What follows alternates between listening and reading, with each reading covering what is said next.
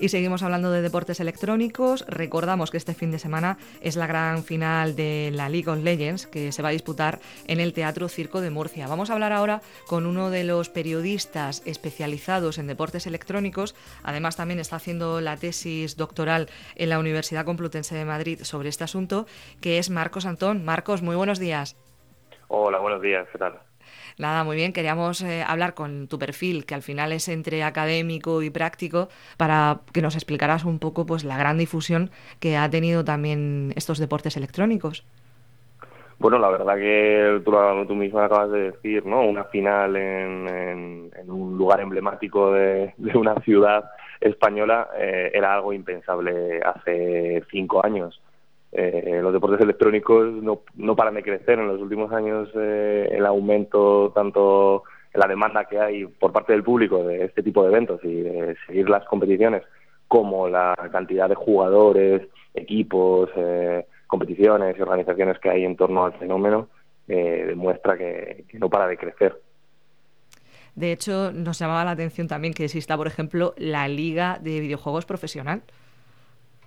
Sí, además es una liga porque ahora está teniendo mucha exposición mediática, es algo que ya lleva un tiempo, lleva varios años en funcionamiento, eh, pero que sí que es verdad que a nivel mediático ha sido quizás los dos últimos años cuando han entrado sobre todo grandes medios de comunicación eh, a informar, a, prestar su atención sobre el mundo de los deportes electrónicos, de las competiciones de videojuegos profesionales. Hay gente que le choca un poco, ¿no? Liga de videojuegos profesional, bueno, pues igual que hay una liga eh, profesional de fútbol o de baloncesto o de balonmano, la hay también de competiciones profesionales de, videojuegos. Eh, Marcos, eh, nos has comentado también que estabas haciendo la tesis doctoral sobre este tema. ¿Cuál es el ámbito de estudio que, se abre? Bueno, yo en mi caso vengo del, mundo de la comunicación, yo soy periodista y, y, mi tesis se encuadra dentro del ámbito de la comunicación audiovisual. Eh, mi trabajo está enfocado en observar los deportes electrónicos como, como fenómeno comunicativo, ¿no? como las oportunidades que tiene el mundo de los esports o el mundo de los deportes electrónicos a nivel, a nivel de espectáculo de masas, por así decirlo. Eh, ahora mismo es un ámbito muy novedoso en, en, el mundo académico, en el mundo de la universidad. No hay, sobre todo en España, no hay demasiada producción académica relacionada con con los deportes electrónicos. Sí que es verdad que los videojuegos en los últimos años han entrado en la universidad y se están estudiando desde muchos puntos de vista, narrativos, también desde el punto de vista eh, de diseño, de creación y también de pues en, facultades de informática, en el desarrollo. Pero en el punto de vista de la comunicación, eh, los deportes electrónicos empiezan ahora un poco a surgir, empieza a haber investigaciones relacionadas con este ámbito, aunque también las hay en, el ámbito de la educación. También hay investigadores que, que tratan a los deportes electrónicos, a las competiciones profesionales de videojuegos como deportes o estudian el apartado deportivo y la inclusión en, en el ámbito deportivo, educativo, eh, de, de lo que es el ámbito universitario y también como fenómeno sociológico, ¿no? Porque hemos pasado, por ejemplo, de estar viendo partidos de fútbol en la televisión ahora que nuevas generaciones eh, se entretengan viendo cómo otros juegan a, estos deportes.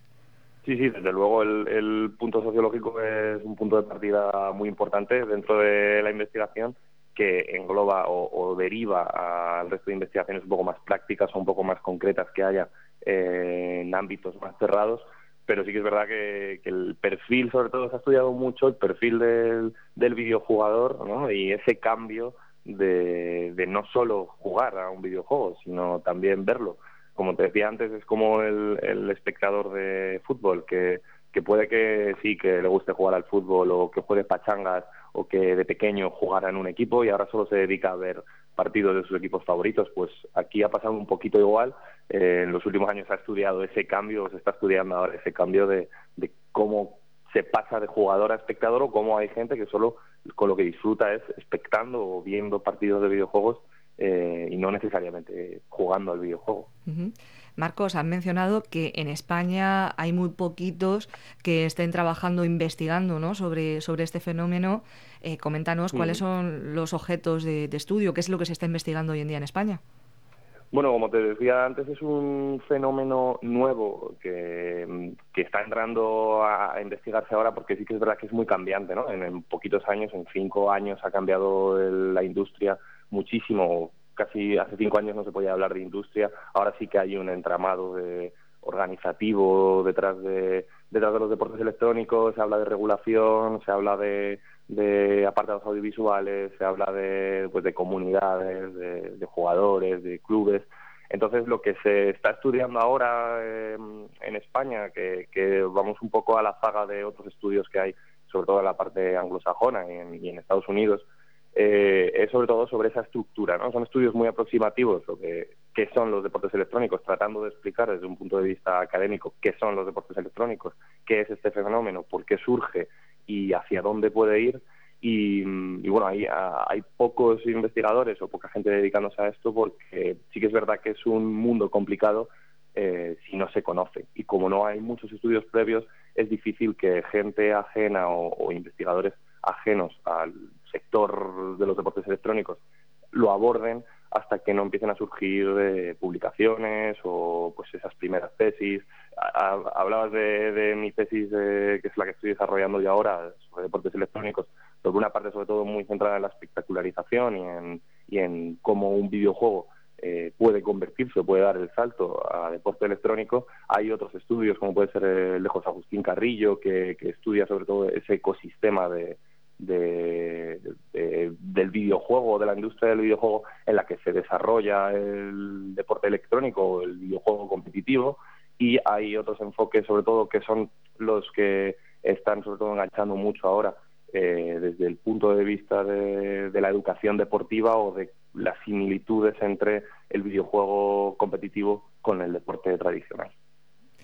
Hemos hablado con Marcos Antón, es periodista de deportes electrónicos y está haciendo la tesis doctoral en la materia en la Universidad Complutense de Madrid, en la Facultad de Ciencias de la Información. Marcos, muchas gracias por atendernos. Muchas gracias a ti.